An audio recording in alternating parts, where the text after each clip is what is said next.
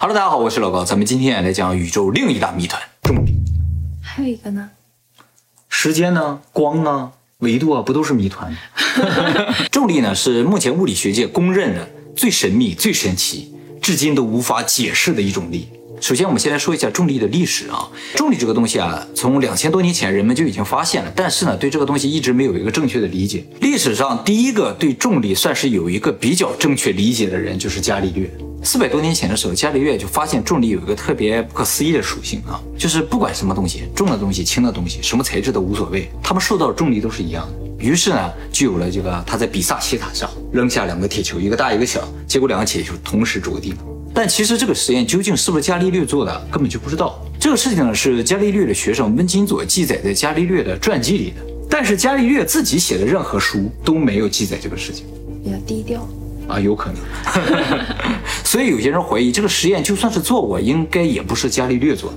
但不管是谁做的吧，事实就是这样啊，跟这个东西的材质啊、重量、形状完全都没有关系啊。一粒灰尘、一根羽毛、一个铁球，不论什么东西，如果没有空气阻力的话，它们都会同时着地。虽然当时发现了这个现象，但是没有任何人能给出合理的解释啊。后来呢，牛顿通过一个苹果解释这个事情，一个苹果砸在他头上，他突然明白了，原来这个苹果受到了地球的引力。今天一个柿子差点长我头上，是吗？真的吗？你差点就成为牛顿了。那么牛顿意识到地球上差点成了牛顿。那么地球上所有的东西都会受到这个重力啊，而且不光是地球了，世界上任何东西都会相互吸引，就是地球吸引我们，但是我们和桌子椅子之间，两个人之间也会相互吸引，于是就管这种力啊叫做万有引力。当时牛顿啊，非常的厉害啊，他通过一个苹果砸到头上，就想到了万有引力，而且认为我们地球能引住月球就是靠这个力量。哎，所以当时牛顿就跟后来的爱因斯坦一样，都引发了认知的革命。在这之前嘛，天文学家虽然知道了就是地球可能绕着太阳转，然后月球绕着地球转，但是并不知道为什么地球会绕着太阳转，也没想到这跟地球上那个苹果掉下来有什么关系。但是牛顿说这就是万有引力。后来呢，牛顿给出了万有引力的计算公式啊，通过这个公式的计算呢，发现所有天体的这个运动轨迹啊，都完全符合万有引力公式。这一下子万有引力和牛顿都牛了。于是当时所有人就觉得牛顿已经解开了这个宇宙的奥秘，因为他已经知道这些星球为什么在转。嗯，你想他有多厉害是吧？但是后来由于观测技术的进步啊，天文学家发现了一个不符合万有引力公式的天体，就是水星。通过观测发现，水星的公转周期啊和万有引力的计算出来的公转周期啊不符，大概每一百年相差五十秒左右。这个误差虽然不大啊，但是这个误差呢是不论怎么观测和怎么计算都无法消除的，而且呢也排除了这是观测精度造成的误差。于是这个可以解释世间万物运作的万有引力呢就被拉下了神坛。后来又有一个事情呢，直接将万有引力击倒了，就是万有引力不是说所有有质量的东西才会相互吸引吗？他们发现了一个没有质量的东西也被万有引力吸引，就是光。光是没有质量，但是它会被黑洞拉住，围着它团团转，甚至掉进黑洞里就出不来吗。这就很奇怪了，为什么一个没有质量的东西会被万有引力拉住呢？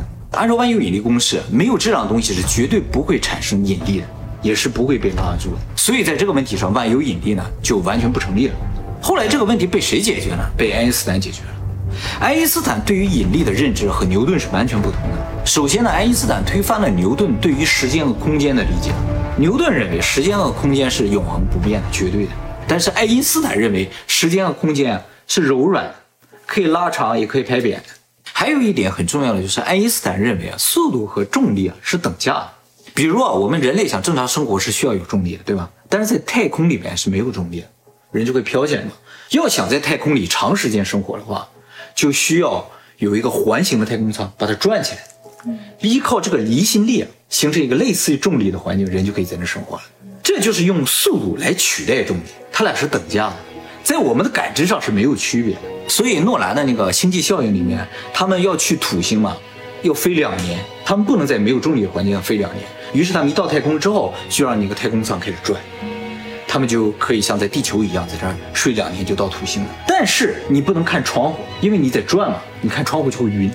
哎，我们以后要移民火星或者其他星球的话，都需要这个技术。在这个地方，我稍微说一下啊，就是说以前我们讲时间的影片，有星际效应影片都提到说，质量越大，时间就过得越慢。爱因斯坦说，速度越快，时间越慢。那么为什么质量越大，时间越慢呢？就是因为重力和时间是对等的，所以速度越快就相当于重力越大，时间就会越慢。这就是为什么黑洞周围时间会很慢的原因。你不需要知道黑洞周围需要有多大速度才能维持在那个位置上，你只要知道它有重力，而且离黑洞越近，重力越大，那时间就会越慢。越胖就会时间越慢，没错，越胖的人周围时间就会越慢。周围时间会慢是什么对？就是你离我的重心越近，时间就会越慢。那么爱因斯坦的这个理论呢，就完美解释了为什么水星的公转周期和万有引力算出来不一样。水星啊，距离太阳太近了，它承受巨大来自于太阳的重力，所以水星上的时间是非常慢。我们看水星好像慢慢的在动，其实它有可能很快，所以我们观测出来它的这个周期啊和计算出来是不一样。把这个时间的变化考虑上去之后，它结果就是一样的，就时间很慢是什么感觉？很慢，就是就是是我做了很多的事情，还没怎么花时间吗？不是慢和快是个相对的概念，就是你时间慢是相对于我慢，而不是你自己慢，你自己没有慢，什么感觉都没有。什么感觉都没有。那么后来呢，用相对论重新计算了一下水星的周期啊，就发现啊，它和实际观测的结果一样。还有一点呢，就是爱因斯坦认为啊，万有引力并不需要双方都需要有质量，因为万有引力压根儿它就不是引力。爱因斯坦认为有质量的东西会将空间压弯，哦，所以呢，靠近这个有质量的东西的东西呢，就会进入一个斜面，围着它开始转，这好理解一些。非常好理解，是吧？所以地球绕着太阳转，并不是因为地球和太阳相互吸引，而是因为太阳呢把空间压弯了，地球呢就没有办法，无法脱离嘛，就在那转着，防止掉入太阳。那么，既然引力的实质是空间的弯曲的话，那么有没有质量都无所谓了。只要有一个弯曲的空间的话，星体也好，任何东西也好，都会沿着一个弯曲的轨迹在运动。这就是光这种没有质量的东西，为什么靠近有质量的东西也会弯曲。所以，只要有质量的东西，它周围的空间都是弯曲。咱们俩周围的空间实质上也有弯曲，只是弯曲量比较小而已。因为相对论完美解释了牛顿力学所无法解释的东西嘛，所以牛顿的万有引力呢就退下了神坛，从此相对论就牛了啊。那么爱因斯坦呢，对于重力还有一个非常大的贡献呢，就是他预言了重力波的存在。重力啊会造成空间的扭曲嘛，所以一个有重力的东西，它在空间中移动的时候，就会给这个空间啊带来一些波动，就像一个球在水面上运动的时候，这个水面就会产生波纹嘛，这个波纹就是重力波。但是呢，根据计算呢，重力波是非常微弱的，即使质量再大的东西，它能够形成的空间扭曲的这种波动啊，也是很小的。只有像黑洞或者中子星这种超大质量的天体相撞的时候，它们产生的重力波才是我们可以检测到的。但即使是黑洞相撞产生的重力波呢，由于距离我们太遥远，到我们的这个地方的时候啊，就已经很微弱、很微弱了。有多微弱呢？就是相当于在地球和太阳这个距离之间检测到一个质子直径那么大小的波动。那么小，所以一直以来就认为这是不可能检测到的。而且吧，黑洞相撞，黑洞是不发光的，光都被吸进去了，所以我们看不见它撞，我们只能检测这个重力波，发现它撞，可是又检测不到。又检测不到。所以爱因斯坦虽然在一九一六年就预言了重力波的存在，过去了将近一百年都没有人能够发现这种重力波，直到九十九年后的二零一五年，美国啊第一次检测到了来自于十三亿光年之外的一个重力波。这个重力波呢是两个黑洞相撞产生的，由此也证明了爱因斯坦的预言，就说明这个空间真的是柔软的，它是能够波动的。这次观测到重力波的仪器长这个样子，超巨大的，有两个四公里长的手臂。这样的建筑啊，总共有两个，一个放在美国的西北角，一个放在美国的东南角。哎，两个机器同时来检测，因为这个波动非常的小嘛，它在两侧都检测到这个波动，才能证明它确实存在。这个机器呢，从一九九二年开始建了，建了二十三年，建到二零一五年，建好了，一打开直接就检测到了重力波。啊那就说明很频繁。没错，这个机器建好了，到现在总共检测到了十个重力波。没有那么频繁。不不，你要知道，重力波只有黑洞相撞才会产生。原先认为宇宙中没那么多黑洞，哦，但这就说明宇宙中黑洞相撞是非常频繁的，而且黑洞应该很多，所以很有可能我们看到宇宙里边那黑黑的地方全都是黑洞。那么这个重力波是来自于黑洞相撞啊，所以就无法观测到这两个黑洞真的相撞了。所以只是猜测，应该是两个黑洞相撞。它俩相撞，光是无法发出来，但是重力波传出来了，而且这个发出重力波的震源呢是在十三亿光年之外，所以即使是两个黑洞相撞了，也是十三亿年前的事儿。哎，那个时候地球上啊只有单细胞生物。那么就是因为检测到了这个重力波吧，这个研究小组的三位首席科学家就在二零一七年获得了诺贝尔物理学奖，其中就包括星际效应的指导吉普索恩。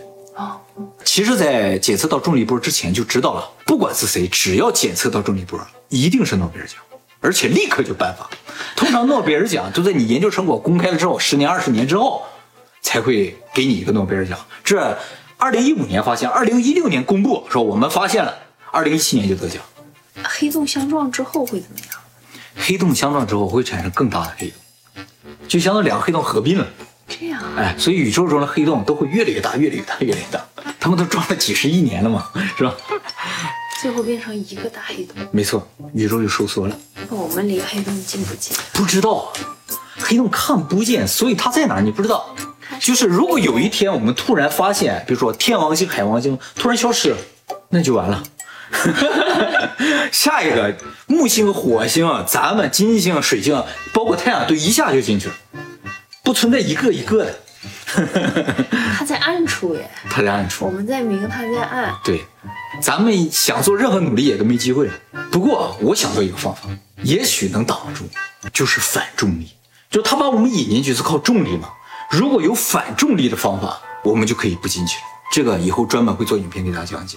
就在前两天公布了今年的诺贝尔学物理学奖嘛，三个科学家都是因为黑洞相关的研究而得奖的。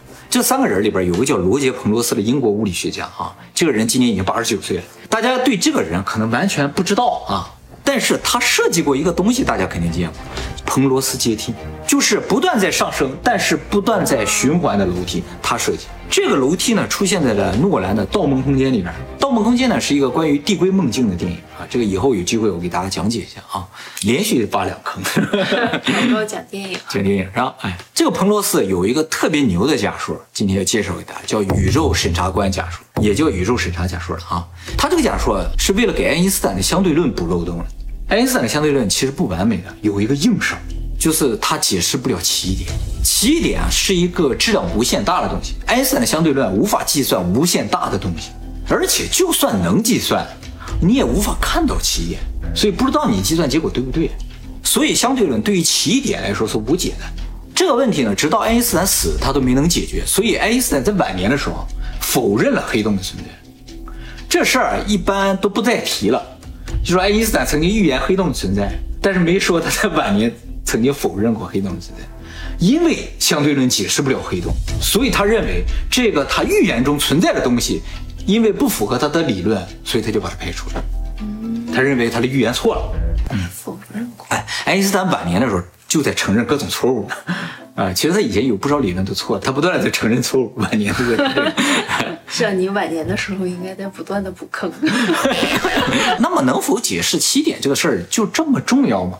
哎，其实这非常的重要啊，因为啊，作为一个可以解释宇宙万物的理论，你不能有漏洞。就是宇宙里明明有这么个天体，你解释不了怎么能行？也就是说，如果世间万物存在一个理论可以把它们解释的话，就是说这个世界是有一个统一的规律的，是吧？如果宇宙万物有一个统一的规律，会产生一个结果，就是未来是确定的，因为规律的存在就造成过去可以决定未来。我们的天气预报，我们的股市预测，其实都是根据规律的预测。如果规律存在，那我们看过去的数据就能推测以后的数据。通过规律，我们就能知道明天的太阳会从东边升起。这种神准的预测怎么做到的呢？就是因为规律的存在。所以，如果规律存在，未来就是可预测的，也就是说，未来是确定的，因果是确定的。有这个因，就一定会有这个果。但反过来说，如果奇异点不符合相对论的话，那么未来就不是确定的，因果的关系也就崩塌了，就是原因不再能够决定结果了。就因为奇异点解释不了，对，就因为有一个例外。如果有一个例外，就说明你这个公式不对。你即使能解释其他所有现象，也说明你这个公式不对。万有引力公式为什么退下神坛？就是因为它有很多解释不了的情况嘛。而那些情况在我们现实生活中并不存在，它解释不了黑洞啊，解释不了光啊，按理来说对我们生活没有影响，但是它就不能解释整个宇宙的规律。爱因斯坦想做的事情，他就想解释整个宇宙的规律，来确定宇宙的未来。如果起点不符合的话，他就确定不了。所以起点直接就决定了未来是否确定，因果关系是否存在。但是很遗憾的就是我们看不到起点嘛，所以也不知道它符不符合这个规律。我们为什么看不到起点？因为它在事件世界里面，事件世界的所有东西都传不出来，因此我们看不到它。那么难道就真的没有任何办法能看到起点了吗？其实理论上存在一种可能性，就是如果这个宇宙中存在裸露的起点，就是外边没有事件世界这样的起点的话，我们不就能看见它了吗？但是到现在还没有发现。那么为什么这种裸露的奇点找不到呢？而找到了还都看不见呢？彭罗斯认为宇宙存在一种审查的机制，就宇宙里存在一个审查官。如果这个宇宙里边有任何不符合宇宙法则的东西，或者对于宇宙来说是不合理的东西的话，比如说就像这个起点啊，这个审查官就会让你看不见它，或者把它抹杀掉。这是不是这个系统里的 bug？它就强行让你看不见，没错，看见了就是也这么地，你也不知道为什么。没错。罗杰斯认为宇宙存在这样一种机制，它能够审核宇宙每一个角落哪里符合规律，哪里不符合，不符合我就让你看不见，它可以存在。我不能让你看不见了，我就把它抹掉。他这个假说其实就说明一个事，就是说如果宇宙真的存在这种审查官制度的话，那么宇宙的未来就是确定的，因果关系呢也是确定的。所以像时间倒流这种事情就是压根儿不存在，因为它不符合宇宙的规律，它就会被宇宙的审查官制度所抹杀。这就解释了祖父悖论中为什么你杀不死你的爷爷。当你刚想回去杀死你爷爷的时候，宇宙就把你干掉了。不过你这辈子也值了，你被宇宙干掉了。就是你刚要杀死你爷爷，你就消失了。那如果我不去杀死我的爷爷，我就可以回到过去。你可以，你不影响过去的话，就没有影响宇宙的规律吗？啊，那那未来人有可能是真的。有可能，就是说啊，你不要问我起点符不符合相对论，我不可能知道，因为宇宙它不想让我知道。我想去知道，我就被抹杀掉了，所以我永远不可能知道。你只要知道剩下所有东西都符合就可以了。宇宙就希望你这样去想，所以你千万不要逆天道而行。我估计啊，那个未来研究出演算机的女科学家，她这演算机一启动就是逆宇宙规则的嘛，所以她才自杀了嘛。是绝对把她干掉。有可能是宇宙把她干掉了。那么彭罗斯说啊，其实宇宙中也不是没有裸露的起点，有一个，就是宇宙大爆炸之初的那个起点，它一定是裸露的。而这个起点呢，爆掉了，不存在，所以我们现在找不到裸露的起点。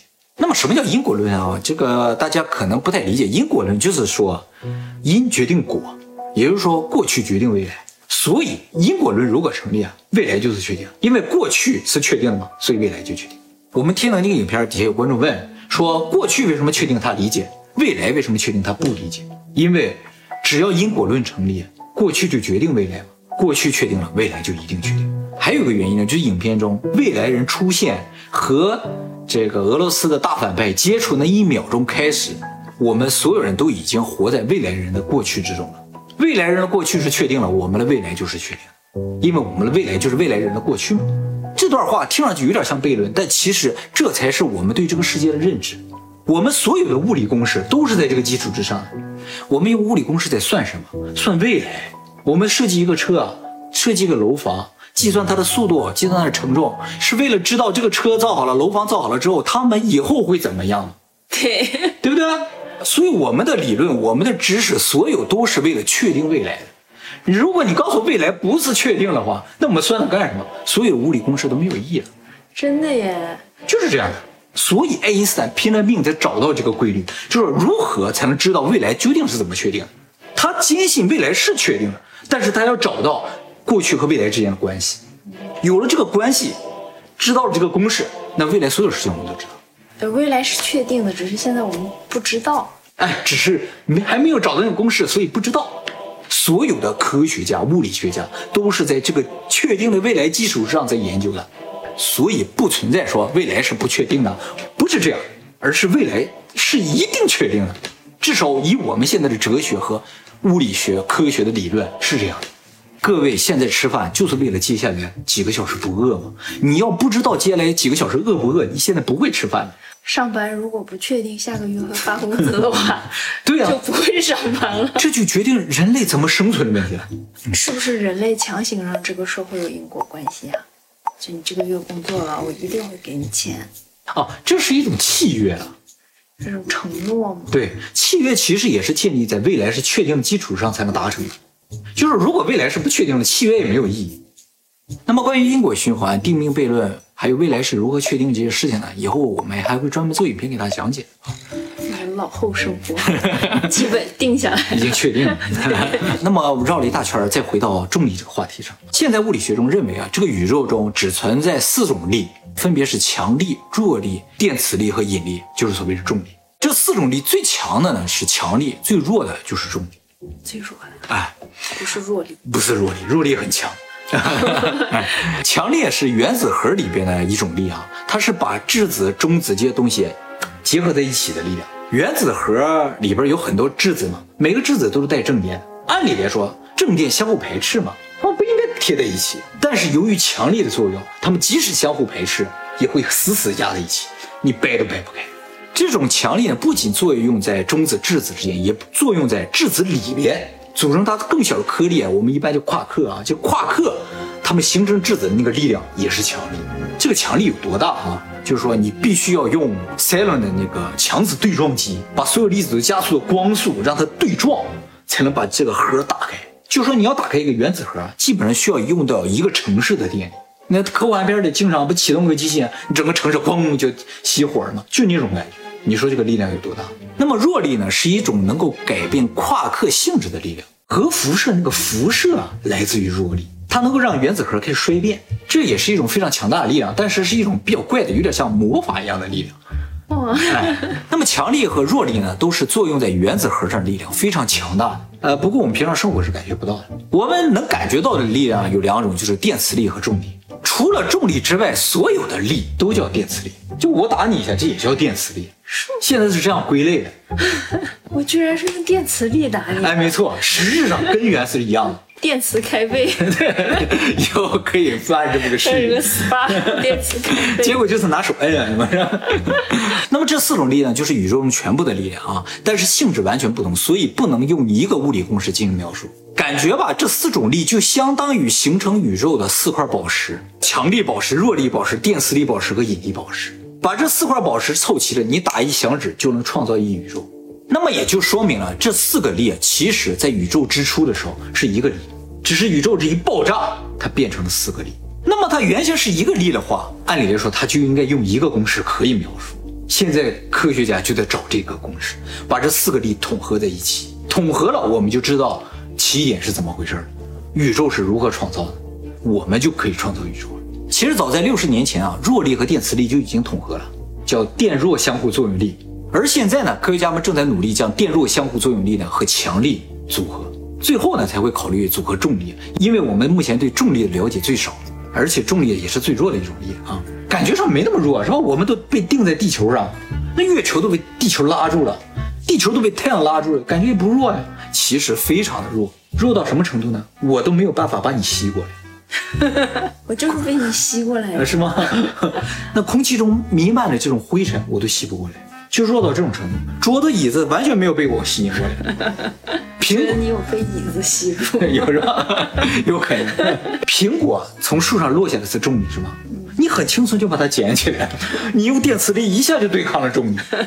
一个纸片因为重力落到桌子上了，你拿一个塑料摸摸头发，一下就把它吸引上来，就这么点电磁力就把纸片吸回来。你说重力弱不弱？那他是怎么把我的皮肤 吸下去的？需要几十年的时间，只有到地球这么大规模的东西才能体现出重力。像金字塔那么大都没有用，你站边上都不可以把你吸过去。那么重力为什么这么弱呢？这是非常不合理的，它贯穿于整个宇宙啊。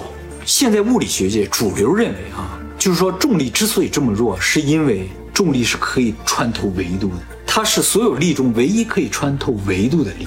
也就是说，不管在几维空间，我们受到的都是同一个重力。由于它在各个维度之间都起作用，所以它被分散了。